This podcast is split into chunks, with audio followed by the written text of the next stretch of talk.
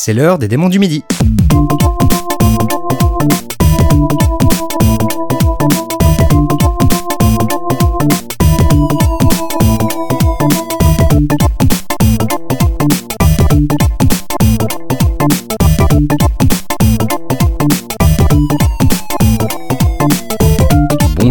et bienvenue dans ce 59e épisode des Démons du Midi, votre podcast de musique de jeux vidéo que j'ai l'honneur et l'avantage euh, de présenter en compagnie de Pipo Mantis. Comment ça va Pipo? Bah, ça va très bien Gotos et toi? Ça va, ça va. On est sur nos combientièmes coups de midi avec tout ça On doit ah, être au 60e. Euh, alors que c'est le 59e, 59e, épisode. Ouais, maintenant on va être obligé un petit peu de tricher. Hein, voilà. Il y a eu des décalages par le passé, c'est vrai, mais voilà, on existe depuis un bout de temps maintenant. On va célébrer euh, la fin d'une saison et le début d'une nouvelle euh, avec un épisode qui vous est dédié puisque c'est vous qui, nous avez envoyé plein plein de suggestions qui ont rejoint une playlist après être passées par le filtre de nos goûts personnels. C'est ça. on espère qu'on arrivera à contenter tout le monde et à surtout ne faire de mal à personne. On a souffert. Hein. On ça a vraiment été très très difficile de vous départager euh, cette fois-ci. On a eu plus de 150, peut-être 180 propositions. 180 propositions, il me semble, et, euh, et beaucoup de crève-cœur pour arriver Oh à là ces euh, 23 ou 24 morceaux envoyés par vous. Euh, Pipo, il me semble que c'est toi qui va commencer avec euh, un truc qu'on aurait presque laissé passer si on nous avait pas mis un peu le nez dans le caca. Ouais, parce que ça aurait pu, slash dû être une actualité. Il se trouve qu'on n'y a pas joué ni toi ni moi pendant cet été, mais il s'agit du thème principal de Octopath Traveler.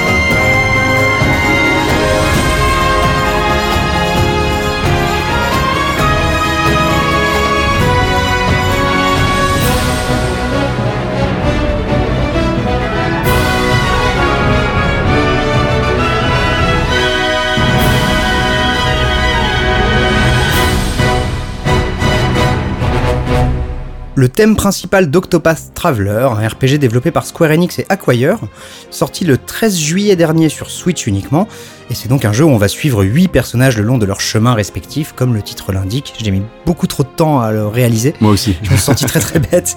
Et c'est un jeu qui se veut un petit peu comme Bravely Default, le pont entre les RPG japonais à l'ancienne et des productions un peu plus modernes, euh, vraiment d'aujourd'hui.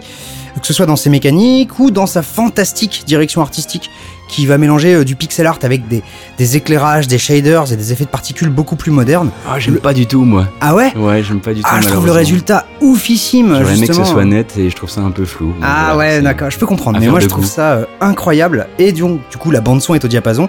Elle est composée par un seul homme, en la personne de Yasunori Nishiki, qui démarre chez Konami en 2010. C'est tout récent, hein, sur euh, Quiz Magic Academy 7 et 8. Ok. Eh ouais, tu, tu connaissais pas les six précédents, moi non plus. Puis plein de jeux de rythme. Il va faire du Jubit, du pop and music, du beatmania.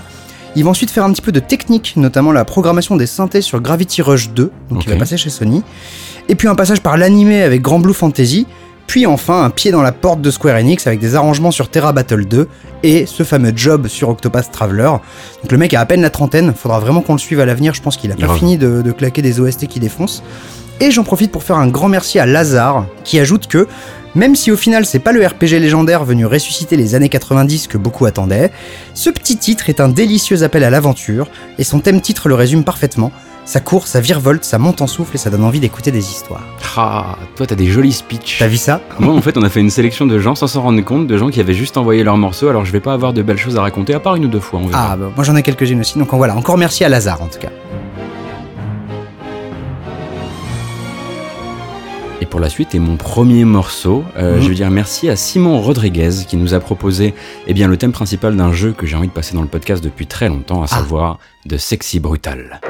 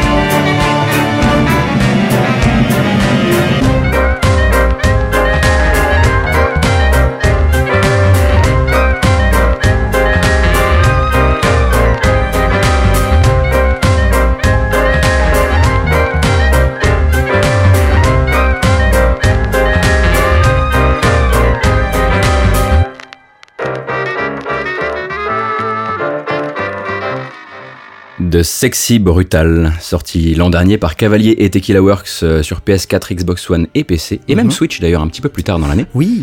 Euh, un jeu d'aventure et de puzzle en forme de murder party, en fait, euh, dans lequel il faut explorer un manoir piégé dans une boucle temporelle et empêcher le meurtre des différentes personnes qui sont invitées à la sauterie. Donc en Mhm. fait, tu refais un petit peu toujours les mêmes choses, euh, sachant qu'il y a quand même des, des stades de complétion et tu avances. T'es pas obligé de ré- ré- euh, empêcher tous les meurtres. Ouais, mais c'est un, un jour sans fin d'enquête. Exactement. Ouais. Et donc empêcher de manière indirecte, c'est très important puisqu'il faut éviter les rondes des meurtriers. T'as pas le droit d'être dans la même pièce qu'eux Ah. euh, pour passer dans leur dos et remplacer par exemple une, une balle de fusil par une balle à blanc, trouver un moyen de les enfermer durant leur tour de garde, etc. etc.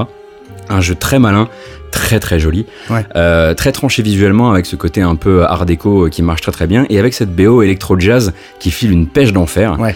euh, qui elle est signée Lowrider Sound, euh, donc elle a été écrite par Matt Bonham et Tim Cottrell dont on n'a jamais parlé ici et pour cause.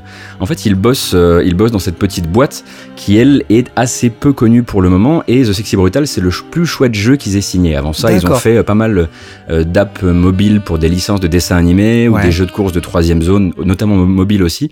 Mais voilà, on espère vraiment que pour eux, il y aura un avant et un après de Sexy Brutal parce que Ouais. la BO est vraiment fantastique. Maintenant, il faut aussi voir s'ils font autre chose que du Caravan Palace-like et l'électro-jazz, justement. Alors, j'ose espérer que Alors oui, sur dans les autres jeux, c'est le cas, ouais. il n'y avait pas que de l'électro-jazz, mais euh, faut voir ce qu'ils peuvent donner ailleurs aussi. Peut-être que c'était effectivement le violon d'ingre d'un des deux loustiques et qu'ils n'arriveront pas à ressortir leur épingle du jeu, mais j'y crois quand même un petit peu. Et donc on remercie encore une fois Simon Rodriguez qui nous a proposé ce morceau. Ouais. Et puis Pipo, c'est toi qui vas reprendre la main.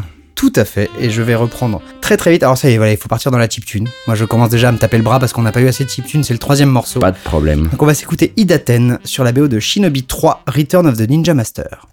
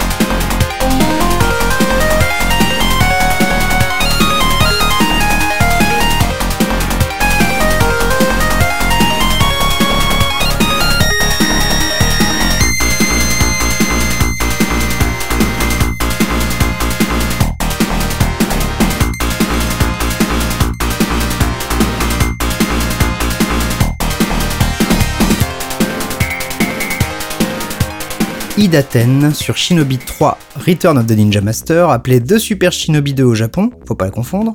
Suite directe du premier épisode The Revenge of Shinobi, moi j'y comprends déjà plus rien. Mais toujours est-il que c'est un jeu d'action qui met en scène Joe Musashi, le ninja qui va taper des méchants, avec des séquences à cheval, du surf, l'ascenseur plein d'ennemis, hein, c'est Oui. celui qu'on aime, l'ascension d'une base aérienne, un boss final assez dingo, et ce niveau avec la musique qu'on vient d'entendre, une usine en feu dans une forêt, c'est juste trop cool. et donc cette bande son, elle a été composée par Hirofumi Murasaki, Morihiko Akiyama et Masayuki Nagao, un trio en fait qui faisait partie d'un studio qui s'appelait Santos, puis qui s'est appelé Megasoft après avoir été racheté par Sega. Mmh. Et j'ai malheureusement pas plus d'infos, puisque même dans le magnifique datadisc qui est sorti en vinyle il y a quelques temps, il n'y a pas le détail des pistes, donc euh, je n'ai malheureusement pas de plus d'infos à vous donner que ça. Mais j'aimerais quand même remercier Shishi, donc qui nous a proposé le morceau et qui ajoute une grande plaine, un ciel orageux, un ninja chevauchant au vent pour sauver le monde. C'est tout le cool des années 90 qui transpire dans cette piste, parfaitement rendu par le processeur sonore de la Mega Drive. Et comment ne pas aimer un jeu où vous affrontez des cerveaux sur pattes et chevauchez un overboard futuriste avec un ninja? Et bien voilà, comment ne pas l'aimer juste en l'aimant? Parce que effectivement, ce, ce Shinobi est vraiment très très bon. Il semblerait que Clems Muffin ait voulu nous emmener loin, loin, loin dans ce qui est notre jeunesse à tous les deux, Pipo, puisqu'on est en 92. Ah oui. Et on va s'écouter Timber Mist Woods sur la BO du premier Kirandia.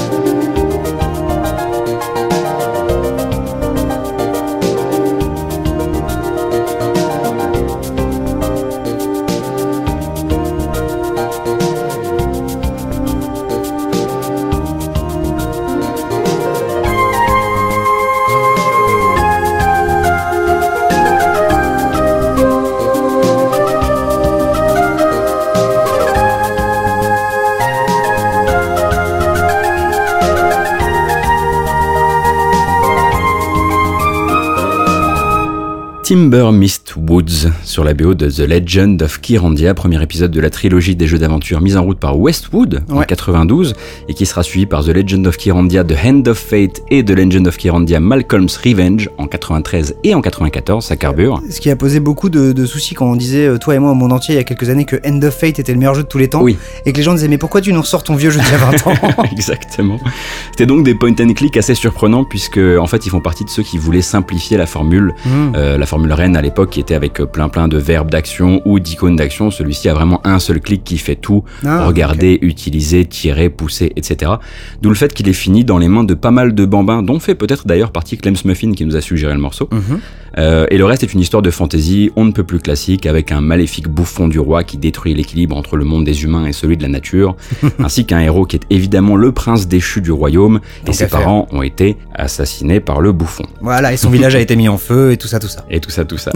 Euh, à mon souvenir, c'est surtout une réussite de dialogue et d'ambiance, euh, comme d'ailleurs l'ambiance des, des Timber Mistwoods qu'on vient de s'écouter. C'est tout doux, tout mignon, et en plus le pixel art sur la, la forêt te donnait. Enfin moi, gamin, je voyais ça comme un comme un dessin animé, quoi. et c'est assez surprenant en termes de douceur, puisque c'est un peu euh, la surprise de l'épisode en termes de compo. C'est signé Frank Klepaki. ah, donc euh, Frank Klepaki, le mec qui deux ans plus tard écrira Act on Instinct et toute la BO de Command and Conquer. Ouais. Et après ça, là, elle marche de Alerte Rouge. C'est ça, c'est un gars qui quand même est plus à l'aise dans euh, du hip-hop un peu coquin ou de la grosse gratte électrique. quoi. Voilà, On l'attendait moins sur ce genre euh, d'ambiance. Et les- l'électro qui va avec, effectivement. Alors, il commence en 91 sur Eye of the Beholder 2. Mmh. Il enchaîne sur Dune 2 et va empiler les projets chez Westwood jusqu'en 2002. Euh, puis 10 années un, peu moins fofolles à composer pour les jeux de chez Petroglyph Games, Ouais. qui sont vraiment pas des, des jeux incroyables. Euh, et il bosse depuis deux ans en freelance, notamment pour des petits studios indés qui lui demandent à peu près tous la même chose. Un retour au Command and Conquer et à ce genre d'ambiance Eh ouais. pour leur RTS futuriste. Voilà, on espère qu'il pourra un peu diversifier son activité parce que ces derniers temps, il a pas bossé pour des jeux tout à fait incroyables, Hmm. mais ça nous fait quand même des BO parce que nous, on s'en fiche un petit peu de la qualité des jeux en fait. Là, en tout cas, vous en tout passez, cas dans le podcast, mais Je me rends compte que par exemple, on ne vous a jamais parlé de Grey Goo et il faudrait. pour le prochain morceau, on va aller chercher une console qui est sous-représentée dans les démons du midi, et euh, c'est quand même étonnant parce que c'est pas non plus la, la moins connue des consoles, puisqu'il s'agit de la Saturn, et qu'on va donc s'écouter Jazzy Sabotage sur la BO de Guardian Heroes.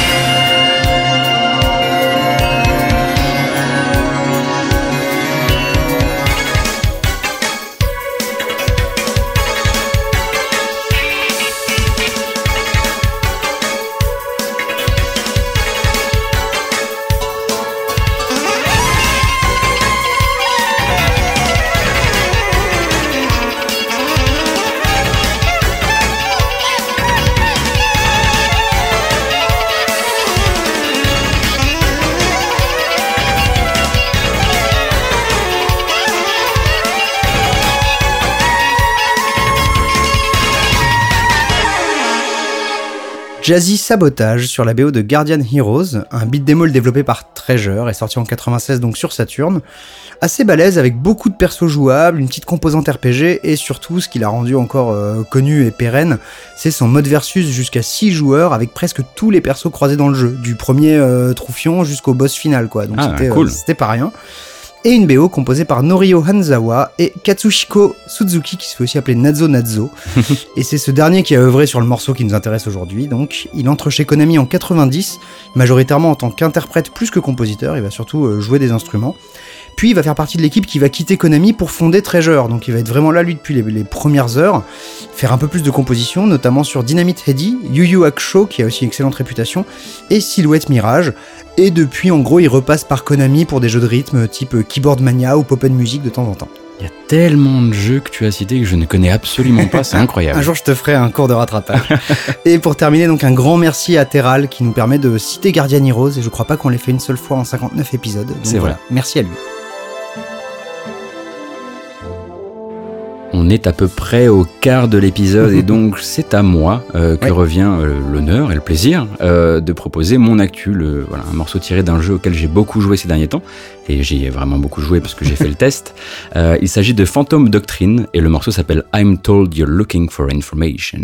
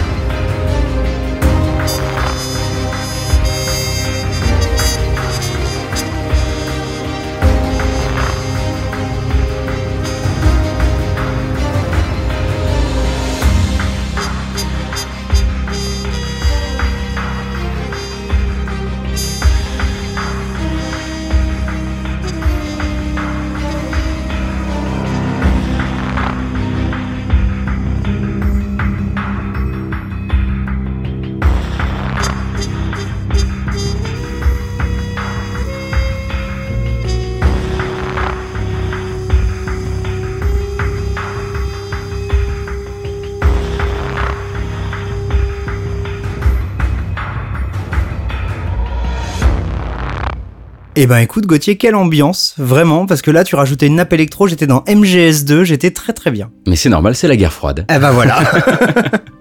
Euh, I'm told you're looking for information sur la BO de Phantom Doctrine, donc un jeu de stratégie tactique dans l'espionnage de la guerre froide, sorti début août par Creative Forge, qui était les développeurs d'un autre XCOM chez Hard West, qui était un XCOM chez les cowboys. oui, exact. Voilà, on avait passé un morceau d'ailleurs. Ouais, un peu cassé comme jeu. Oui, oui, effectivement. Celui-ci est un peu mieux ficelé, notamment parce que on sent les devs absolument fans de leur sujet Hmm. et qu'ils ont poussé le truc à fond jusque dans ces transcriptions de Telegram qu'il faut éplucher pour confronter des noms de code entre eux et démasquer les agents ennemis. Ah c'est cool. Ça c'est très très cool, tu te prends vraiment pour, pour un conspirationniste total. Euh, le souci c'est que la partie tactique elle est vraiment euh, cassée en fait parce qu'elle est censée Ah. proposer à la fois de l'infiltration et de l'action et toute la partie action est complètement cassée, il y a des, euh, des lignes de vue qui ne fonctionnent pas, des distances de tir qui ne fonctionnent pas, c'est complètement lunaire. Tant et si bien que tu te retrouves à forcer le jeu à rester en mode infiltration en rechargeant ta partie non-stop pour pas Ah te faire oui. choper. Alors que normalement tu devrais pouvoir te dire ok c'est des super euh, c'est des super agents et euh, je vais euh, je vais m'adapter à la situation quoi. En très très gros, t'es en train de dire aux gens de jouer à Invisible Link à la place. Par exemple, Voilà. voilà. et c'est vraiment très con parce que je trouve le jeu hyper magnétique avec euh, ses fines moustaches, euh, ses cols cheminés, ses permanentes et voilà et cette BO évidemment euh, emmenée par cette petite trompette assourdine qui va bien et qui met vraiment l'ambiance dans le morceau. Comme pour Hard West, c'est en partie signé par Marcin Prisbilovic, donc Oui. beaucoup connaissent pour sa BO de Witcher 3. Il avait bossé sur le 2 aussi et qui bossera bientôt sur Cyberpunk 2077. Je sais pas pourquoi j'ai dit bientôt parce qu'on ne sait absolument pas. Mais c'est officialisé qu'il bosse dessus? Ouais, c'est D'accord, cool. Et donc il est assisté pour l'occasion par Yann Seneiko, un orchestrateur dont c'est a priori le premier projet de jeu vidéo, mais qui jouera un rôle majeur très bientôt euh, dans la symphonie Heroes of Might and Magic qui sera jouée en Pologne en octobre Ok. et à laquelle je serai. Voilà. donc euh, s'il est sympa, je vous le dirai. Et niveau fine moustache, je sais que je n'arrête pas de te le conseiller H24, mais je vais le faire aussi pour nos auditeurs. Regardez la série française Au service de la France, Ah, qui est un régal niveau vieillerie et, euh, et vieux monsieur sexiste qui fume des cigarettes au bureau, c'est pas mal.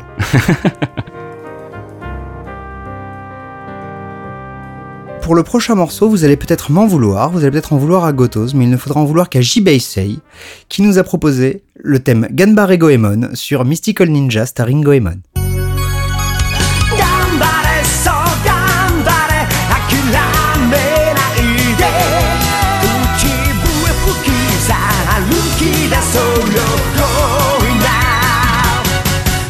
Go live.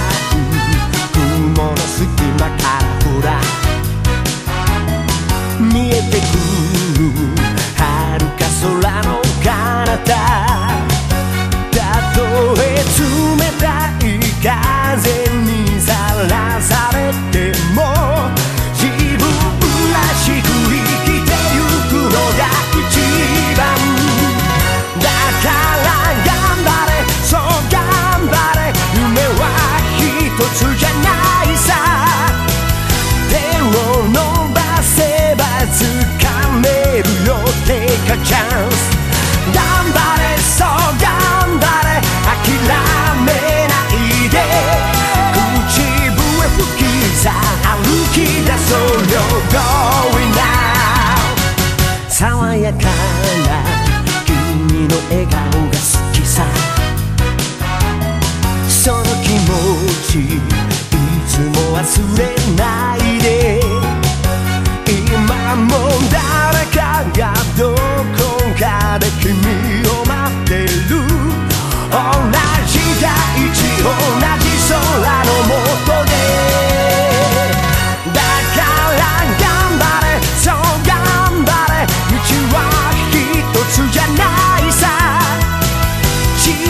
一生。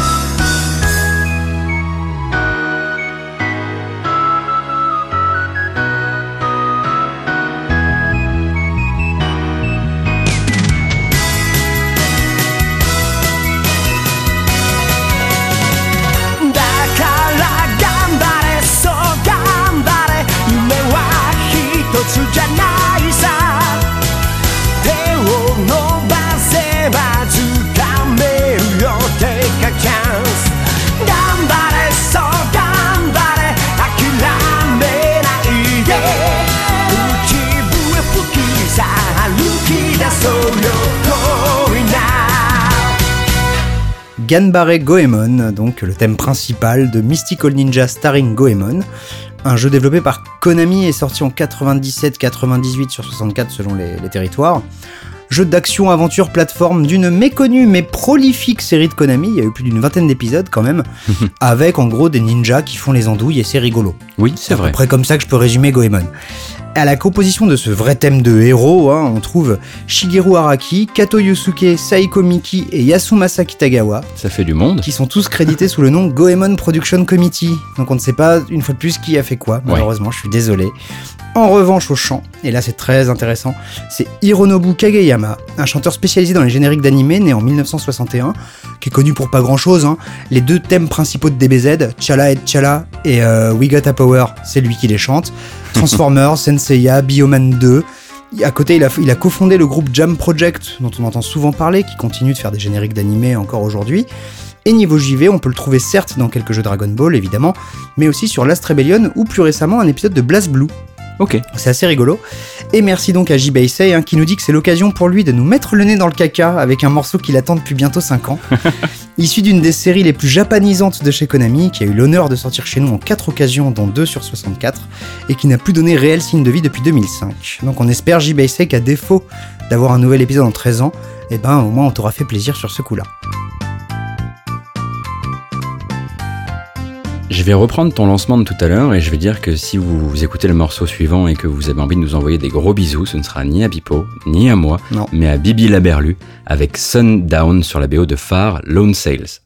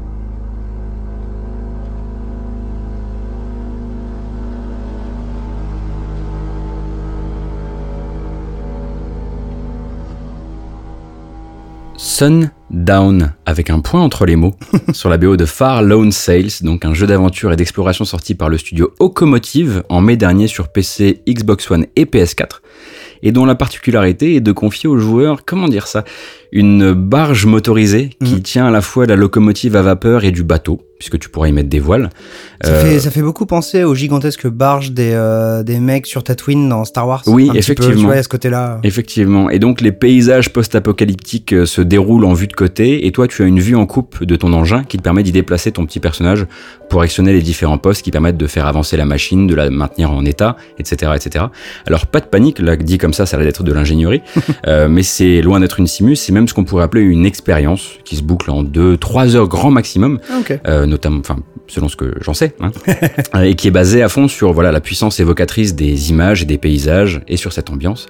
Euh, je suis un peu comme un con en vérité, comme vous avez pu le remarquer quand j'ai parlé de la durée de vie du jeu, parce que je n'ai pas encore joué à Far Lone Sales et que depuis que Bibi Laberlu nous a fait découvrir le morceau, je me dis que ça aurait été tellement mieux de prendre deux heures avant euh, l'enregistrement Ouais. pour pouvoir vous en parler plus en détail, mais peut-être que je vous aurais spoilé, donc bon. Puis on aimerait faire ça avec tous les jeux, mais on n'a pas le temps, désolé, quoi. Effectivement, effectivement. Mais maintenant, voilà, c'est très clair, je vais jouer à ce jeu, donc merci Bibi. et donc cette BO est signée Joël Shore, euh, un jeune compositeur suisse dont c'est le premier, entre gui- guillemets, euh, gros projet. Ok. Euh, il a fait avant ça de l'institutionnel, de la télé un petit peu. J'ai d'ailleurs assez peu d'infos sur lui, si ce n'est qu'il est diplômé de composition pour film, théâtre et autres médias à la Haute École des Arts de Zurich. Ok, bah ce qu'il fait pour les autres médias est très très bien pour le Oui, moment. oui, oui, on est très très content parce que je pense que peu de gens qui nous écoutent ont joué à Phare et Mm. vraiment la BO est absolument sublime. Je pense que pour certaines personnes ça doit rappeler du Austin Wintory. Ouais, bien Euh, sûr. Ça rappelle hein, vraiment cette, cette patte Bah, les particulière. cordes, hein, il y a un truc dans les cordes. Ouais, ça Ouais. marche, ça marche de ouf. Et donc voilà, encore une fois, merci Bibi. Vous allez finir par croire que je fais exprès et même pas. Promis, je l'avais pas pensé en préparant un petit peu la, la liste des morceaux. Oh le menteur. Non, même pas. Et pourtant, je vais rajouter du BPM. Je vais rajouter du tatapoum, puisqu'on va s'écouter le thème principal de Mother Russia Bleeds.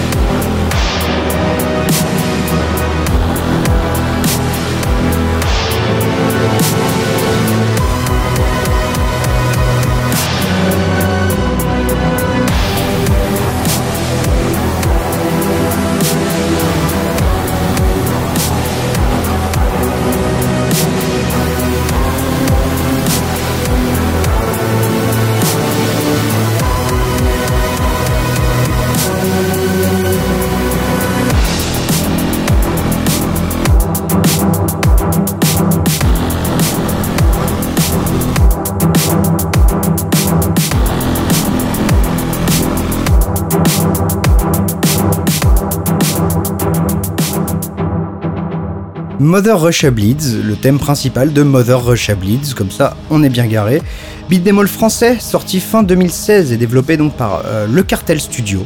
Bien gore, pas toujours super cool à jouer malheureusement. Je crois que c'est toi d'ailleurs hein, qui l'avait testé chez Gamecult. Ah, c'est pas moi qui avais fait le test, mais j'avais, euh, j'étais le deuxième joueur et effectivement, j'étais pas toujours très à l'aise, notamment avec les, en- pour les contacts entre les personnages. C'est ça. faisait un peu papier. Ouais, j'étais le deuxième joueur de Netsabes justement qui l'avait testé pour Canard PC à l'époque. Et voilà, il y avait un problème un petit peu dans le feeling du jeu, mais c'était quand même, il y avait une vraie identité quoi. Il y avait, euh, tu sentais que les gars étaient partis avec une idée qu'ils avaient pas lâché jusqu'au bout. C'est d'ailleurs sûrement pour ça qu'ils ont fini chez Devolver. Ouais. Ça fait partie généralement des bons prérequis pour rentrer chez eux. Et la BO du jeu, en revanche, c'est une grosse électro-synth, comme on a pu l'entendre. Et donc voilà, on a eu le point synthwave de cet épisode, n'en demandez plus. Composé par Fiction, avec un S. Donc c'est un compositeur ou un groupe, parce que j'ai pas trouvé assez d'infos, d'Aix-en-Provence, en activité depuis 2012, qui n'a pas fait d'autres compositions en JV, mais en revanche qui a un bandcamp plein d'albums très très cool et surtout très bien produits.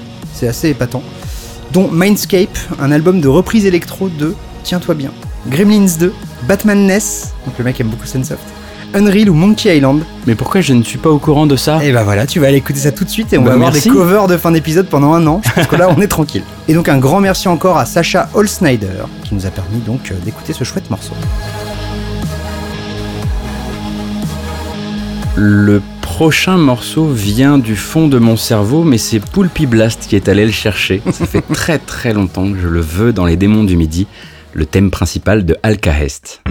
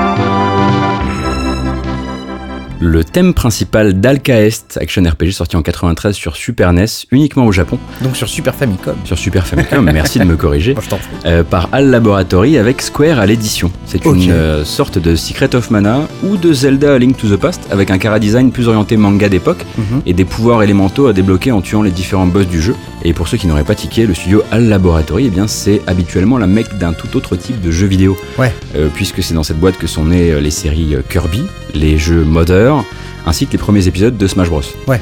D'ailleurs, le producteur d'Alcaest n'est autre que Feu Satoru Iwata, Ah. alors que les compositions musicales du jeu sont signées Jun Ishikawa. Ah. Littéralement Monsieur Kirby, avec à son palmarès plus de 20 BO dédiés à la petite boule rose, Ouais. dont les légendaires Dreamland et Superstar. Et donc merci à Poulpi Blast pour cette reco. Euh, il se trouve que j'aime énormément le morceau depuis longtemps et j'oublie systématiquement de le proposer à Pipo. voilà, donc c'est très très bien vu. Ouais. En plus, on l'a redécouvert il y a pas très très longtemps dans un mix qui est fait par Nick Dwyer, le producteur de, euh, des Digging. In the Ouais. qui est également DJ euh, au Japon et qui a ce super, euh, ce super set de 30 minutes qui s'appelle DITC dans lequel Mm. il y a ce morceau. Et si je me plante pas, Nick Dwyer, on va le voir bientôt normalement à Paris avec un invité de renom. Voilà, à la Gaieté Lyrique, il va y avoir le Red Bull Music Festival où jouera Yuzo Koshiro, Eh. qui jouera sa BO, ses BO de Streets of Rage, Ouais. et euh, Nick Dwyer jouera le fameux DITC. Donc euh, si vous avez du temps le 27 septembre et que vous voulez venir à la Gaieté Lyrique à Paris, on risque de passer une très très bonne soirée. Il y a des chances. Alors le prochain morceau, il est clair que ni toi ni moi ne serions allés le chercher, et il n'y avait qu'un homme comme Alexis Blanchet, à qui je fais des petits bisous, euh, pour nous le proposer, puisqu'il s'agit du thème de Dingo sur Magical Tetris Challenge.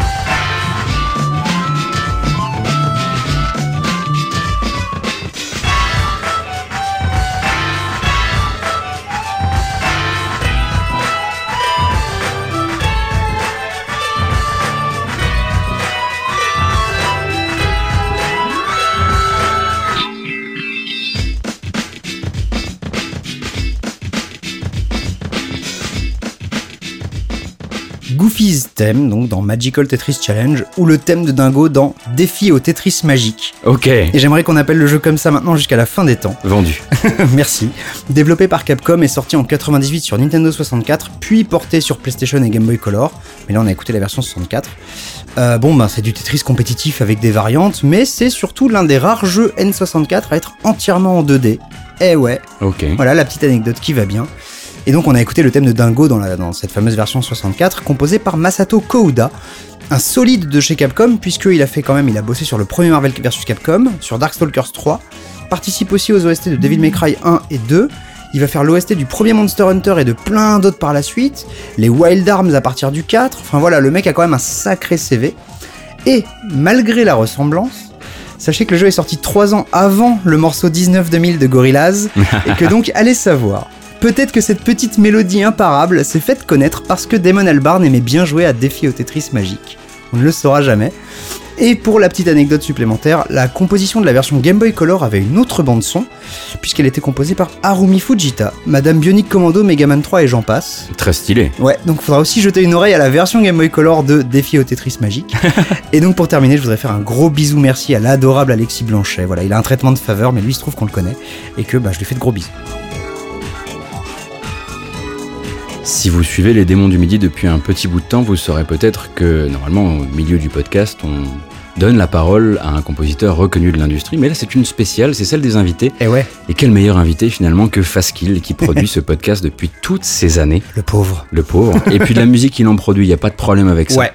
Euh, lui nous propose Take on the World sur la BO du prologue de Return of the Tentacle, une espèce de fan suite pour Day of the Tentacle.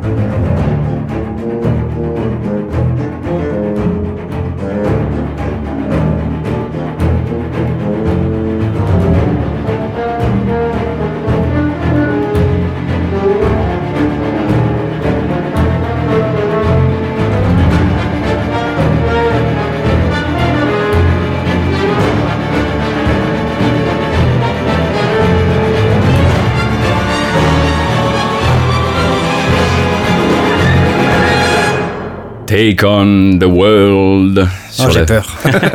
sur la BO de Return of the Tentacle Prologue, sorti le 21 juillet 2018 gratuitement sur itch.io. Mhm. Euh, comme son nom l'indique, un prologue jouable non pas d'une suite officielle, mais d'une fan suite de Day of the Tentacle, concoctée en Allemagne par le studio Catmic. Mhm. Euh, en gros, il s'agit à la base d'honorer du mieux possible le jeu légendaire de LucasArts en proposant des retrouvailles avec Bernard, Augie, Laverne et évidemment le Dr Fred, dans un début de nouvelle aventure qui mélange à la fois des décors connus et des décors moins connus, avec la patine visuelle du remaster HD de 2016. Ah, ok. Euh, Peut-être d'ailleurs même mieux animé, je dois dire, parce que la personne qui bosse sur les animations est un, un vrai cador, ou une cador, Ok. euh, parce que c'est euh, c'est sublime à regarder. Euh, en revanche, les puzzles sont assez inintéressants, il Mhm. manque de la folie de la grande époque LucasArts, Ouais. et le prologue est très court. Donc voilà, c'est euh, en espérant que peut-être ils en fassent un jeu et qu'ils réfléchissent deux secondes au puzzle, parce que pour l'instant c'est pas trop ça. Et qu'il n'y ait pas des avocats qui leur tombent dessus aussi. Oui, c'est vrai. Mais la BO, en revanche, très très bonne, euh, est signée Peppermint Audio, euh, et elle est étonnante de solidité, ce qui a plu à notre cher Faskill. Et Faskill va pour l'occasion se doubler lui-même, ce qui doit être une expérience quasi mystique. Oui. On espère qu'il en ressortira pareil qu'avant. Au moins Eh bien, merci Pipo et Gotos de me laisser la parole et euh, venir présenter donc un morceau de mon choix. Euh, ouais, j'ai choisi Return of the Tentacle, même si c'est pas vraiment un, un jeu, c'est euh, un prologue comme l'a signalé Gotos, donc un prologue qui est euh, fondamentalement pas très intéressant, si ce n'est du côté de la bande son, signé David Schornsheim. J'espère que j'écorche pas trop son nom, un compositeur allemand, donc qui, euh, bah, plutôt que d'avoir composé des thèmes originaux, a eu l'intelligence d'aller récupérer donc les thèmes de Michael Zillan, Peter McConnell et Clint Bajakian, les thèmes donc du jeu original Day of the Tentacle, et d'en faire euh, quelque part une sorte de réinterprétation, de se les réapproprier. C'est vraiment un chouette taf, surtout au niveau de la production. Donc si vous avez euh, adoré la bande son de Day of the Tentacle et que vous l'écoutez encore en boucle, allez jeter une oreille du côté de, de cette bande son de Return of the Tentacle Prologue. Il y a 18 morceaux et normalement ça devrait faire vibrer votre corps de nostalgique. Eh bien, un grand merci à notre doudou, notre sauveur, notre héros Faskill, notre messie, hein, parce que vous avez raté quand même des enregistrements très compliqués parfois, ben, pour nous avoir proposé ce morceau et son speak. Euh, en passant d'ailleurs, vous pouvez écouter sa musique sur Spotify, c'est quand même la classe. Donc voilà, Faskill, F-A-S-K-I-L.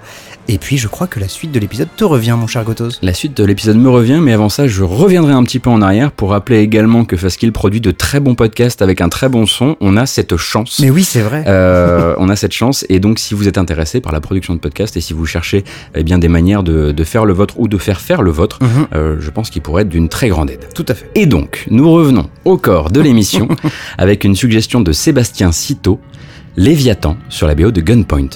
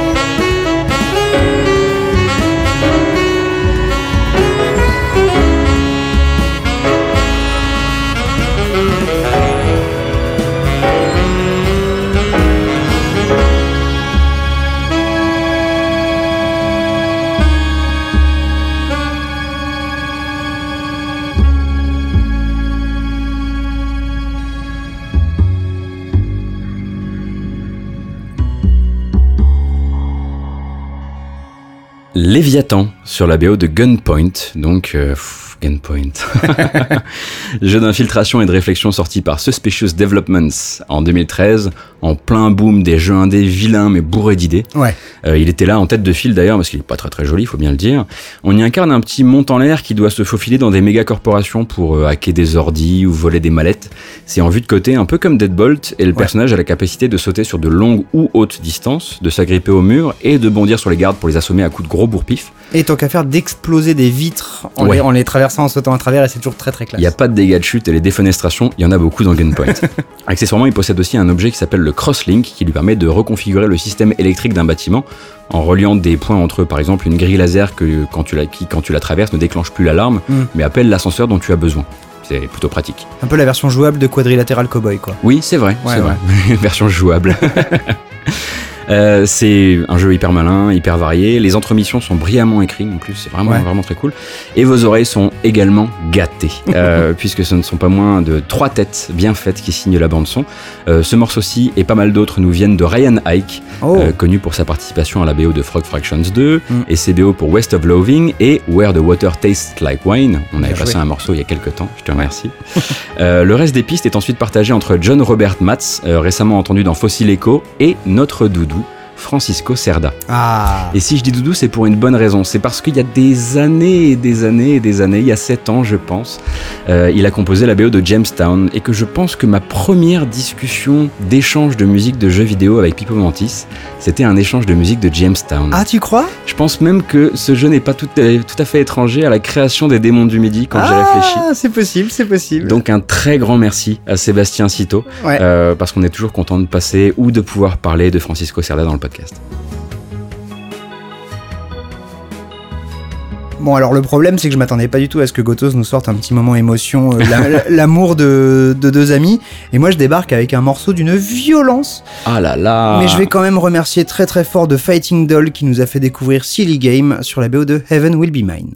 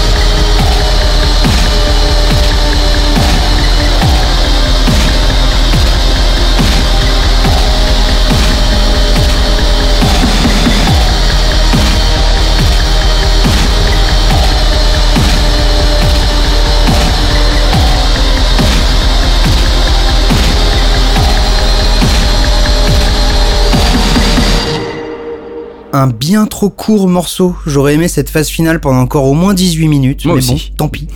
Silly Game, donc sur la BO de Heaven Will Be Mine, un visual novel avec des mechas, sorti en juillet dernier et développé par la team Pillow Fight. Énorme déception hein, quand j'ai appris que ce ne sont donc pas des robots qui se frappent avec des édredons, mais bien le nom du développeur, qui est Pillow Fight. J'étais un petit peu triste. Alors qu'apparemment, hein, Heaven Will Be Mine aborde des thèmes assez matures, euh, c'est pas, c'est pas pour les petits, euh, ça parle de trucs euh, psy, un petit peu hardcore et tout. Et c'est d'ailleurs un studio qui est connu pour faire des jeux euh, les plus accessibles possibles pour des joueurs en situation de handicap. D'accord. Avec du text-to-speech, euh, justement de détails de texte que tu peux changer, etc. Je trouve ça plutôt cool. Et cette BO donc assez ouf, avec un, cet excellent morceau, hein, Silly Fight, euh, Silly Game, pardon, composé par Alec Lambert, un auteur-réalisateur de New York dans le quartier du Queens, avec sa petite boîte Antibody Productions. Euh, il a fait quelques courts-métrages, mais surtout il a un énorme bandcamp avec l'OST de We Know the Devil, qui était un autre jeu de chez Pillow Fight, et surtout des albums de musique abstraite, bruitiste, mais hardcore quoi. Ah ouais, pas la, la même sauce qu'ici. quoi. Ah ouais non, j'ai vu flou pendant 20 minutes, j'ai pas compris. Je crois qu'il y a un morceau qui a essayé de faire sortir un organe de mon corps, c'était très très étrange. Mais bon, ça reste très intéressant en tout cas quand il fait de la BO un peu plus euh, accessible. Et donc merci, grand merci, sauf pour le bandcamp de Lambert, faut pas déconner, à The Fighting Doll qui nous a quand même fait découvrir une BO euh, vraiment assez dingue, il y a plein d'autres morceaux à aller écouter dedans. Donc on va répéter le nom du jeu, Heaven Will Be Mine. Et la BO d'ailleurs pour être une sorte de, de, de, de, dopage maximum de celle de Cryptark. Oui, il y a un petit peu ce côté-là, Je pense vrai. que tu peux la prendre et la coller sur Cryptark pendant que tu joues euh, assez facilement. Ouais. Il y a eu une sorte de mini battle royale dans la préparation de cet épisode entre Grandia 1 et Grandia 2. Et c'est Sepshock qui a gagné avec le thème principal du premier Grandia.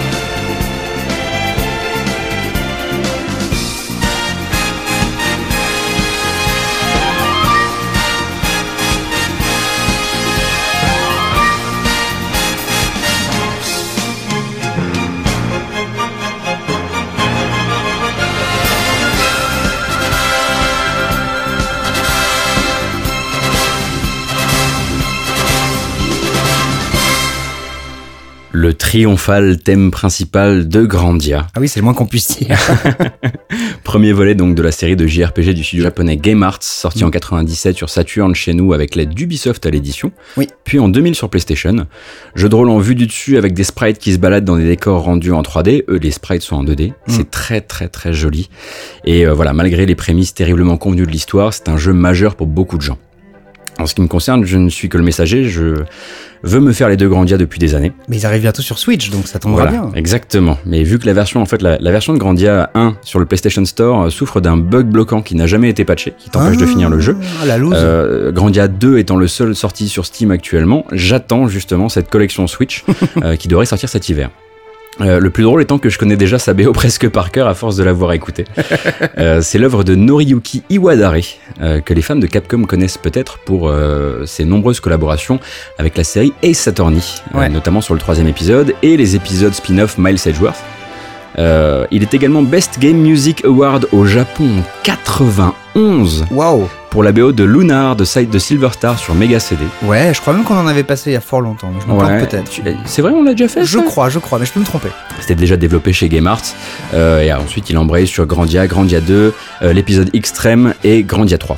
Donc merci Seb Shock euh, d'avoir euh, d'avoir proposé ce, ce thème principal. Il y avait du Grandia 2, ça s'est joué à très très peu de choses. Voilà, on embrasse la personne qui a envoyé du Grandia 2 euh, et on s'excuse un petit peu, même si j'imagine que c'est un ou une fan de Grandia.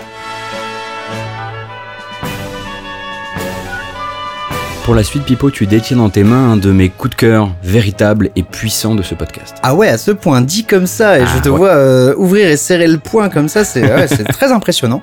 Et ben on va remercier avant tout Karel Campuis, puisque c'est grâce à lui ou elle, Karel, je crois que c'est elle, mais je veux pas dire de bêtises, qu'on peut s'écouter Bloodstained Philosophy sur la BO de Yakuza 6 de Song of Life.「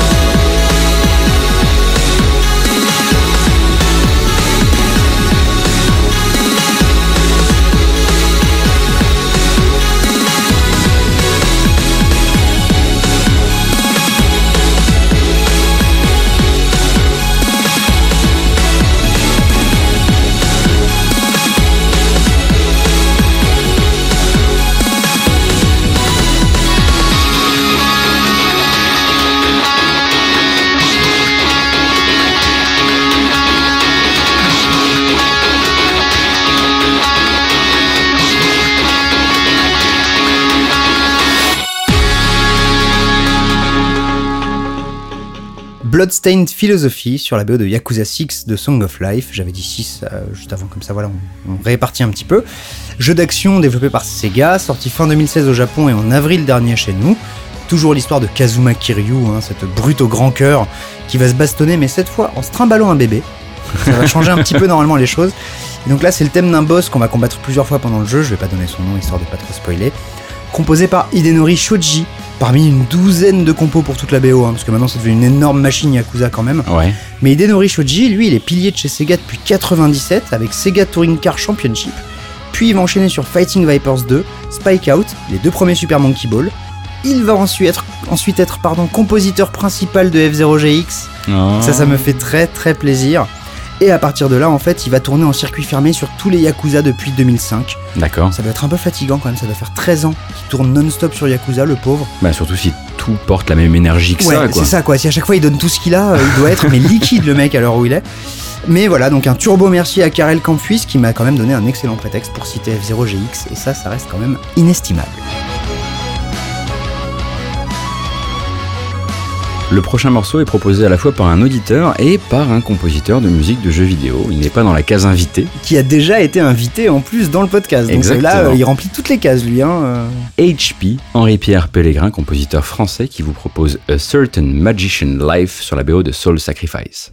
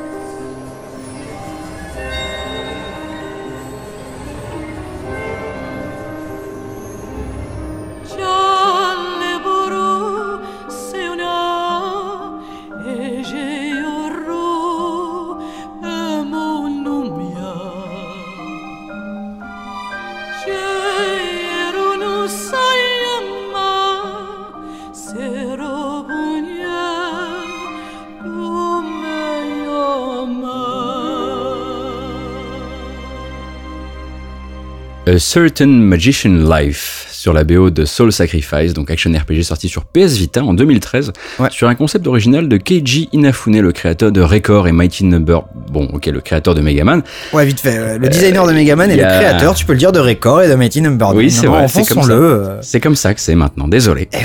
Euh, une sorte, et je dis bien une sorte, car les jeux sont finalement très différents, mais durant la période de développement, on a cru que c'était une sorte de Monster Hunter, Ouais. en un peu moins lourdeau. C'est un beat'em all en vue à la troisième personne, jouable à 4 en coop, où le but est de remplir de courtes missions qui ressemblent un petit peu à des chasses, généralement remplies de bestioles chimériques, des demi-dieux, ce genre de choses. Avec un twist d'importance, euh, puisqu'il y a différentes mécaniques démoniaques qui te permettent de sacrifier des choses. Alors Mm. tu peux sacrifier des parties de ton corps pour filer euh, des sorts ultra puissants à, ton- à tes équipiers, ou carrément te sacrifier toi Mhm. et mourir, ne pas avoir la même expérience à la fin. Et là, les mecs sont, euh, tes, tes équipiers sont hyper puissants. D'accord. Pour la BO, Sony et Team Entertainment euh, mettent un beau paquet de blé sur la table quand même, euh, puisqu'ils font jouer les compositions de Yasunori Mitsuda et Wataru Okoyama par le Skywalker Symphony Orchestra. Ah oui, c'est quand même un joli euh, CV là, Oui, un peu oui, partout oui. quoi. Ouais. Quand je disais que l'enveloppe était, devait être épaisse, euh, voilà, Ouais. je les connais pas. Donc Yasunori Mitsuda, Monsieur Chrono Trigger slash Chrono, Chrono Cross, même si j'aurais pu dire Shadow Hearts, Xenogears, Xenosaga, Xenoblade. Ouais, il a pas chômé. Ouais. Et Okoyama, lui, plus difficile à suivre parce qu'il commence sur Africa, le jeu de safari photo sur PS3 uniquement sorti au Japon. Je suis très déçu, je croyais que vraiment que t'allais me dire qu'il avait commencé sur Africa de Toto. Il a bossé avec Toto. ouais, là c'est grosse déception. Puis il passe chez Capcom sur Resident Evil 5 avant de faire chef d'orchestre sur les enregistrements des BO des versions anniversaires d'Halo et sur celle de Halo Wars. Ah, Euh, quant à cette voix envoûtante, s'il en est, euh, c'est celle de Susan Deyhim, une iranienne à la fois compositrice, chanteuse, euh, habituée des performances artistiques et activiste politique, considérée comme l'une des voix les plus déchirantes de son pays. Je recommande vraiment le morceau Bade Saba de Susan Deyhim, qui moi m'a mis une claque gigantesque. Et pour ça, eh bien évidemment, je remercie Henri-Pierre Pellegrin, HP.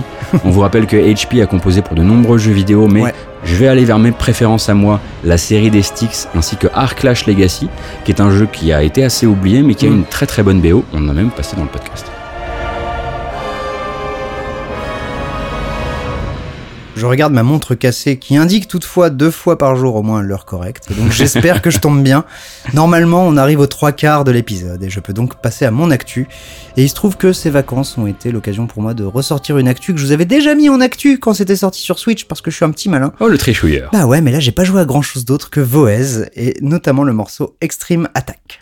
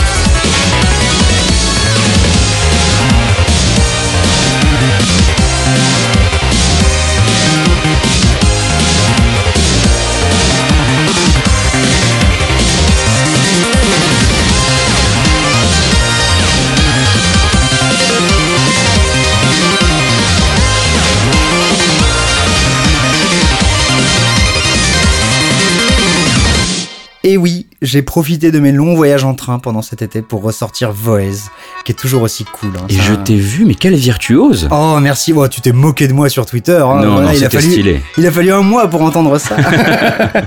un jeu de rythme donc maxi mortel et je pèse mes mots. Sorti mi 2016 sur iOS et Android en free to play et sur Switch au lancement de la console. Développé par les Taïwanais de Rayark qui, qui commencent à devenir un petit peu les gars sûrs des joueurs de rhythm game un peu énervés. Mhm. Euh, ils ont fait beaucoup de très chouettes jeux sur mobile. hein. Il y a eu Dimo, il y a eu Citus, j'en oublie forcément. Dimo va ressortir sur PS4, Citus va ressortir sur Switch. Voilà, comme ça, c'est dit, c'est fait. Et là donc, on a écouté Extreme Attack, composé par Agane, un japonais assez éclectique, à l'aise aussi bien dans l'électro que dans la drum and bass ou les balades au piano. Le mec peut vraiment tout faire, c'est assez impressionnant. Il a bossé sur quelques jeux musicaux comme Sound Voltex et Voez, donc, ou le shoot Blue Revolver. Et sinon, à côté, il fait partie du collectif Toy Casquette, qui fait de la musique de Dojin, donc les jeux indépendants japonais, et du label Circle One Tan, qui lui fait plutôt de l'électro. Et si vous allez sur Bandcamp, vous aurez juste son dernier album qui s'appelle Destination, qui est sorti en avril dernier, qui est très chouette, très électro, blue sky, encore plus, euh, on respire encore plus que dans le morceau qu'on vient d'écouter. Mais en revanche, euh, il a aussi un Bandcamp et un SoundCloud, pardon. Son SoundCloud est une vraie mine. Et son pseudo pour les deux, c'est pas à gagner, c'est Steel Plus, E S-T-E-E-L-P-L-U-S. Ça, ça va être une tracklist bien compliquée à poster sur Geekzone. Ouais. Un message de service, un message personnel pour Silver Laruelle qui est venu nous chercher sur Batman. Mm. Et oui, et sur les Batman 8 et 16 bits et on ne pouvait pas pas le passer. Batman de vidéo game cette fois-ci sur Mega Drive.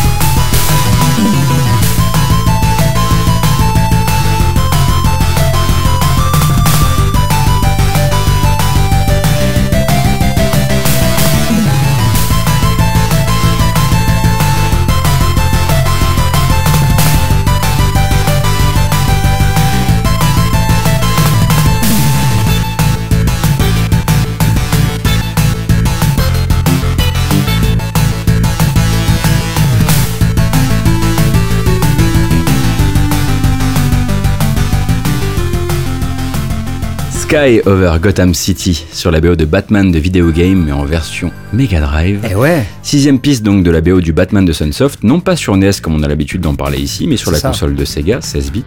Euh, version sortie la même année au Japon, deux ans plus tard chez nous, et un peu plus fidèle au film de 89 avec Michael Keaton. Mhm. Attention, un peu plus fidèle, vous emballez pas non plus.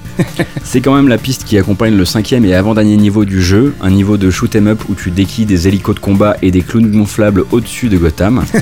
Euh, et voilà, quand je disais un peu plus fidèle, je les connais absolument pas. T'es en Batwing et tu vraiment tu tues des gens quoi. hein. Donc, Ah oui. euh, voilà. Euh, à la musique, c'est sans grande surprise de Naoki Kodaka qu'il s'agit. Oui. Et oui Naoki Kodaka, dont on vous avait déjà placé- passé plein de morceaux Spy Hunter, Adam's Family Fester's Quest, Gremlins 2, Journey to Silius et Batman Ness. Ouais. Et si on se débrouille bien, on devrait vous avoir passé un extrait de chaque album de sa discographie d'ici notre centenaire, vu que le bonhomme n'a passé qu'une dizaine d'années dans le jeu vidéo. Ouais. Et pour rappel, il enseigne désormais la théorie musicale à l'Institut technologique d'Aido à Nagoya. Et ce petit, euh, ce petit complément d'information vous est offert par Silver Laruelle qui nous a suggéré ce morceau. Une fois n'est pas coutume, on va vous parler d'un jeu pour euh, grandes personnes, un jeu avec dedans euh, ben, des fesses, des lolos et des zouzous. Et Puisqu'on va s'écouter quel programme? Puisqu'on va s'écouter Reflector sur la BO de Desire.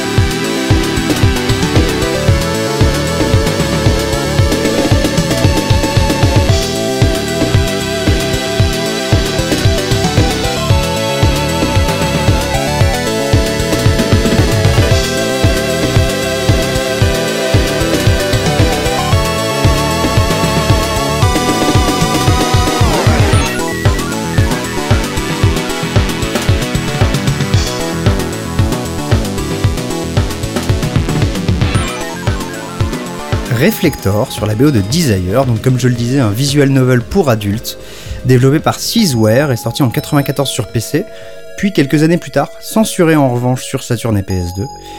Et alors j'ai pas grand chose à dire sur le jeu, hein, mais en revanche il a une BO assez fofolle composée par Ryu Umemoto, un des papas de la composition indé au Japon en fait, puisqu'il a commencé avec des jeux de cul chez Seizeware et Elf Corporation, puis. À partir de 2000, il va s'approcher de Cave et il va bosser sur des titres comme Psyvariar, Mushi Hime-sama ou Esp Galuda 2 Black Label. Bah oui, bien sûr, on les connaît ici. hein. Voilà. Pas du tout, pas oh, du tout. sérieux Oh là là, aucun effort ce garçon. Et pour revenir à Ryo Umemoto, il est malheureusement décédé en 2011, mais il a laissé derrière lui des trésors, je pense, qu'il va vraiment falloir qu'on inspecte. Et merci donc un grand grand merci à Apivat qui nous a mis un coup de projecteur sur Ryo Umemoto, en ajoutant qu'il en profite pour rendre hommage à cet artiste très respecté au Japon, mais toujours trop méconnu chez nous. Pour le prochain morceau, Martouf est allé encore une fois chercher directement dans ma tête, Dans ton cœur là. dans mon cœur, Ah ouais, ouais. véritablement, pour un morceau qui est en périphérie du jeu vidéo, mais qui m'a accompagné beaucoup plus longtemps que je ne l'aurais pensé. Il était dans une VHS, une VHS commerciale dédiée au line-up à sortir sur Nintendo 64. C'était le segment Ocarina of Time et le morceau s'appelle The Deep.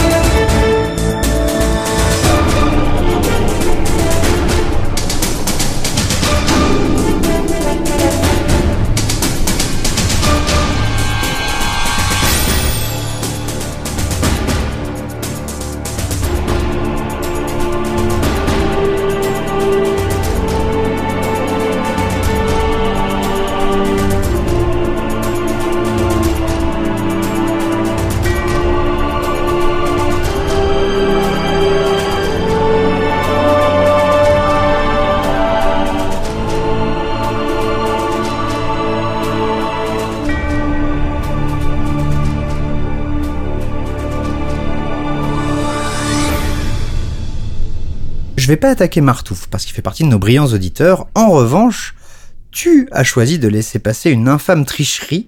Donc j'espère que, hormis ton cœur, tu vas avoir d'autres arguments pour un petit peu nous ramener ça. Ah mais que j'assume et je vais expliquer, il n'y a pas de problème. C'est vrai que celle-ci, elle est un peu particulière. oui.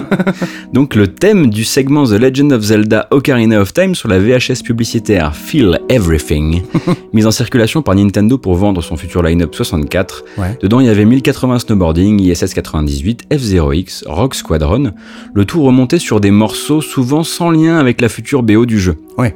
Heureusement, Internet n'oublie jamais. Et ceux qui ont, comme moi, bavé devant le supercut Ocarina of Time, euh, la plaine ouverte, Epona, les premiers boss dévoilés, ont retrouvé ce morceau signé Mark Russell. Alors morceau qui, effectivement, ferait probablement rager Koji Kondo, qui Oui. était en train de bosser sur une BO qui n'avait rien à voir. Ouais. En plus, morceau un peu plan-plan, une sorte de version leader price de ce que faisaient Hans Zimmer et Trevor Rabin au cinéma à la même époque. Oui. Mais avec les fils, c'est devenu légendaire en ce qui me concerne et en ce qui concerne manifestement Martouf. Euh, pour Mark Russell, en revanche, pas moyen de retrouver sa trace avec exactitude. Euh, Si c'est l'anglais qui a longtemps bossé avec la BBC sur des séries comme Cold Feet ou Murder City et qui a présenté une émission de radio baptisée Mixit sur la radio anglaise pendant 17 ans, eh bien très Ah ouais. bien. C'est possible en tout cas. C'est Dit possible. comme ça. Ouais. Sinon, désolé de lui avoir dressé le mauvais CV. Euh, donc merci encore une fois à Martouf qui nous a suggéré le morceau et sache que comme toi, j'ai lâché une petite larme en retrouvant pour la première fois cette VHS sur YouTube en 720p et je pense que je la regarde encore une fois par an. Donc on est deux. Tu parlais de Fields, et là on va y aller, mais à 600 km heure. Donc merci, pas merci. Euh, faut voir euh, où est-ce que vous vous situez. À euh, Nicolas de Factor. On en reparlera juste après. Donc on va s'écouter Pearls sur la BO de Cowboy Bebop. Tsuyoku no Serenade.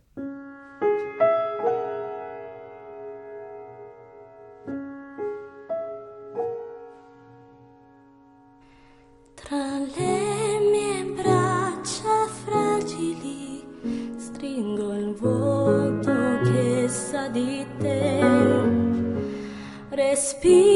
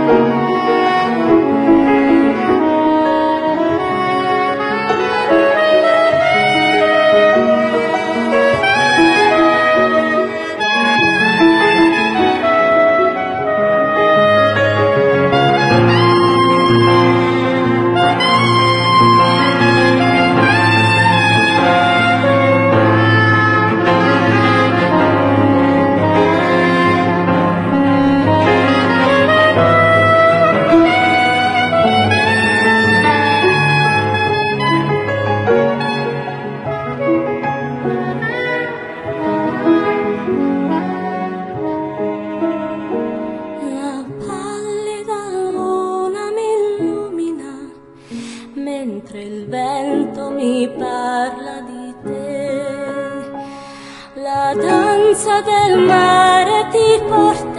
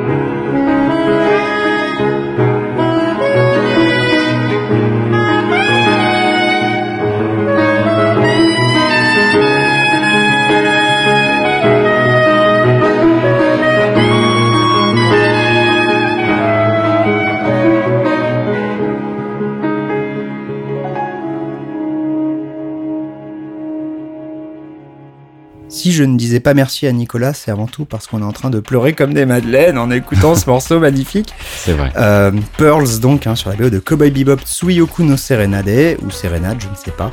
Un des deux seuls jeux tirés euh, de la- de l'anime Cowboy Bebop, développé par Ban Presto et sorti en 2005 sur PS2. C'était un jeu d'action qui mélange beat them all, séquences de tir sur cible et shoot them up. Voilà, c'est assez étrange. Je crois qu'il est pas ouf, mais je peux me tromper, donc je vais pas trop trop m'avancer non plus. Et Pearls, donc un des trois morceaux composés pour le jeu par Yoko Kano, compositrice de l'animé certes, mais aussi de Ghost in the Shell Standalone Complex, de Macross Plus, Vision d'Escaflowne, Wolf's Rain et j'en passe. C'est vraiment une, voilà, c'est une des mamans de la composition au Japon. Et elle a aussi fait du jeu vidéo avec Nobunaga's Ambition, Uncharted Waters 1 et 2, on en avait passé un, Ouais. Napple Tale ou des trucs de dingue sur la BO de Ragnarok Online 2, pareil on en avait Mhm. aussi passé. Et au chant, c'est l'italienne Ilaria Graziano qui a écrit et interprété le morceau, enfin écrit les paroles en tout cas, et qui suit Yoko Kano en fait depuis le début des années 2000 sur la plupart de ses projets, notamment surtout sur Ghost in the Shell Standalone Complex. D'accord. Et donc encore un grand grand merci à Nicolas de Factor News, Oui. très chouette site en Eh passant. Un, Euh, collègue, un collègue de podcast, si je puis me permettre, puisqu'il fait partie de la team Quick Load. Tout à fait. Qui nous a euh, effectivement sorti ce morceau qu'on n'aurait pas trouvé nous-mêmes et qui nous a un petit peu séché sur place à la première écoute. L'autre grand tout petit battle royale de cet épisode s'est joué sur la série Batten Kaitos et c'est Antoine Faligan qui l'a emporté avec Les Ali del Principio sur Oh. Batten Kaitos Origins.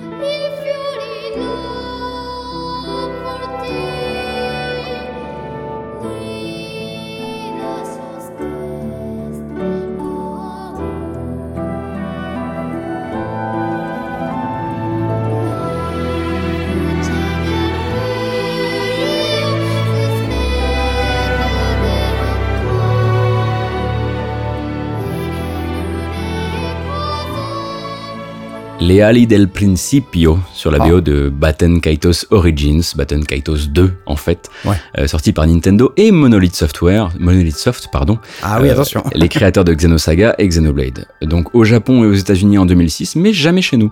Mm. Une préquelle à Batten Kaitos Eternal Wings of the Lost Ocean, qui se passe 20 ans avant celle-ci et qui reprend surtout le système des Magnus, donc ces cartes tirées dans un deck Mm. au début du combat et qui déterminent l'équipement de tes personnages. On y retrouve aussi Motoi Sakuraba aux Ah. compositions. Euh, Motoi Sakuraba dont je pourrais une fois de plus écrire la longue carrière, mais je sais que je vais, voilà, je vais le laisser tranquille cette fois-ci. Allez, moi je me permets juste citer deux noms, Valkyrie Profile et Dark Souls, et j'ajoute Mario Tennis par-dessus. Allez, c'est comme ça qu'on t'aime. Tout à fait. À la place, un petit message à Yari, euh, Astrid de son prénom, qui nous a écrit pour qu'on passe Chaotic Dance du premier Baton Kaitos, et qui nous a même préparé un une super remise en contexte de son morceau. Alors c'est passé à ça, véritablement. Hmm. On a juste eu un coup de cœur pour Ali Del Principio, mais on voulait tout de même te saluer, comme on salue Antoine Faligan, pour cette suggestion-là. Et j'ai failli oublier le plus important, en fait, puisque cette partie, euh, voilà, cette partie vocale, sans laquelle le morceau ne serait probablement pas dans cet épisode, est chantée par Mio Sakuraba, 9 ans à l'époque, fille de Motoi, Waouh sur des paroles écrites par sa maman et traduites vers l'italien par son papa. Ok, donc le morceau familial quoi. Voilà, donc c'est très mignon, mais c'est aussi certainement très personnel pour le compositeur. Ah ouais Et moi qui ai toujours cette impression que Motoi Sakuraba est une sorte de machine, Hum, hum. savoir qu'il y a eu un moment cette interaction très familiale pour créer un morceau, Beaucoup plus personnel et intime, euh, ouais ouais bien sûr. voilà, ça me fait l'aimer encore plus. C'est sur cette très jolie anecdote, toute douce et familiale, qu'on va donc clore le corps de ce 59e épisode. Et je vais donc m'occuper de la cover. Ouais. Et euh, c'est toi qui me l'as fait découvrir, celle-là. Je crois, ouais. Fatalement, puisque il s'agit de Tristram in Flames et c'est une reprise de Diablo.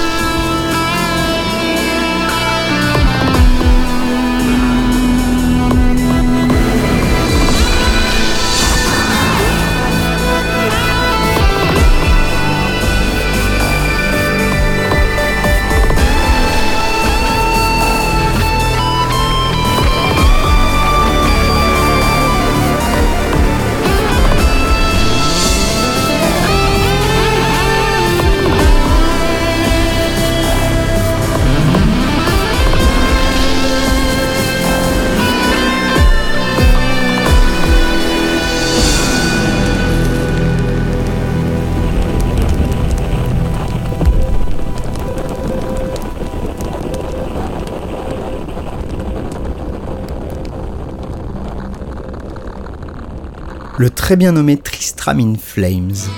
Reprise euh, électro, dark wave, métal progressif, mettez un peu tout ce que vous voulez. Cheap aussi. Chiptune aussi, Eh effectivement, ouais, ouais, du Tristram donc de Matthew Hellman dans Diablo. Remixé ici donc par Christopher Lee Getman, qui se fait aussi appeler Maze Dude, qui est assez connu sous ce pseudo, notamment sur OC Remix. C'est donc un remixeur depuis un paquet d'années, qui sur son bandcamp s'est un jour posé la question pourquoi est-ce qu'il y aurait que des hommages aux compositeurs japonais? Et oui. Et c'est ainsi qu'il va commencer à faire une longue série d'albums euh, rendant hommage aux compositeurs euh, américains, de jeux américains. Nous, vu de chez nous, ça fait un peu euh, USA USA, mais en, en vrai, la démarche est plutôt cool. Et donc, il sort des albums de remix euh, plutôt cool. Et le dernier d'entre eux, American Pixels, alors voilà, qui te fait un petit peu grincer des dents, toi, avec euh, sa, couverture. C'est la couverture de l'album qui est un peu. ils auraient pu faire tellement mieux en fait. Ouais, en gros là, ça, ça plante un drapeau américain, ça rappelle la guerre, c'est peut-être pas l'idéal, mais c'est un album qui quand même contient ce Tristram in Flames absolument incroyable, Ouais. mais aussi du Maniac Mansion, du Skyrim, du Brutal Legend, du Bioshock 2, et sinon... en Et jeu- d'ailleurs, je Ouais, me permets, euh, le Skyrim, euh, sa reprise de Skyrim euh, par Mace Dude, est du même tonneau que celle-ci, Ouais. à savoir véritablement de la déconstruction et des ajouts de chiptune. Très très très intéressant, très dark aussi, mais très intéressant. Ouais, pas juste un Roda jeté sur une piste électro. Exactement. Et pour revenir sur notre ami Getman, euh, en jeu vidéo, il a juste eu une track retenue dans Super Street Fighter 2 Turbo HD Remix, puisqu'ils avaient fait appel à la communauté d'OC Remix à l'époque pour la bande-son, et du jeu mobile The Seventh Guest Infection, qui était un puzzle game dans l'univers du jeu de The Seventh Guest. Waouh Ouais, ouais, ouais, ouais, ouais. et si je me trompe pas, je crois qu'on parle donc de Matthew Hellman et que toi, tu as eu l'occasion de discuter un peu avec le bonhomme. Oui, voilà, euh, je me suis dit que sans honte aucune, j'allais en parler parce que j'ai eu l'occasion pendant de longues nuits sur, euh, sur Twitter par DM En discuter plus. avec le compositeur des deux premiers Diablo et aussi un peu du 3, mais c'est un peu plus obscur, Mhm. euh, euh, qui m'a livré vraiment toute une histoire de Blizzard North euh, de- de son point de vue. Et c'est disponible sur Gamecult et c'est voilà, j'ai pas fait beaucoup d'interviews dans ma vie, mais celle-ci j'en suis extrêmement fier. Donc euh, si vous voulez lire un peu plus sur le lore de Diablo 1 et 2, c'est là-bas que ça se passe.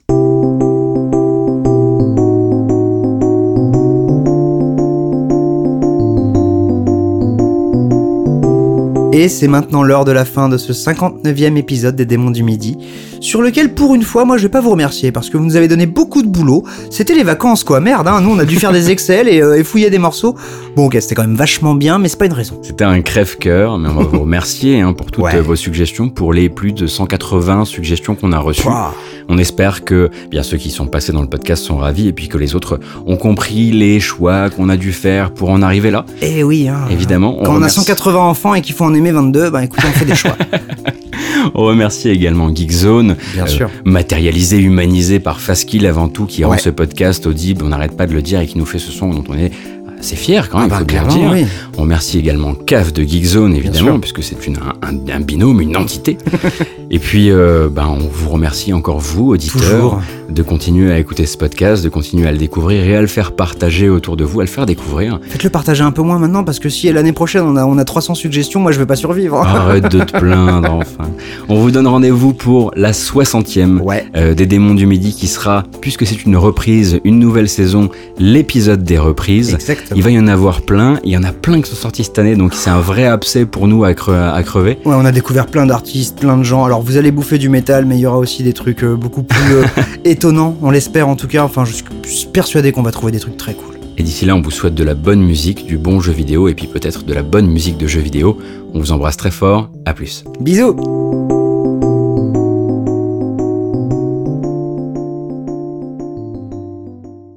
Pour le prochain morceau, Martouf est allé encore une fois chercher directement dans ma tête. Dans ton cul. D'accord Ça tourne. Et puis d'ici là, on vous souhaite du bon jeu vidéo, de la bonne musique de jeu vidéo. C'est de la merde. Les GAFA. Ready? Ouais. C'est original. il en fallait bien. Eh oui, ça tourne. L'important, c'est de savoir que ça tourne. Et donc, face, comme tu l'auras remarqué ici, il y a un petit rapprochement des pistes à faire. Allez. Sky over Gotham City. On va le refaire, hein, c'est nul. Tout ça pour le bêtisier. Bisous, Fasque. Un podcast signé Faskill. Faskill.com Des actus, des dossiers, des tutos, des podcasts. Geekzone, c'est le site de la culture geek sous toutes ses formes. Et aussi une communauté en or. Retrouvez-nous sur geekzone.fr et soutenez-nous via Patreon. Geekzone.fr par des geeks pour des geeks.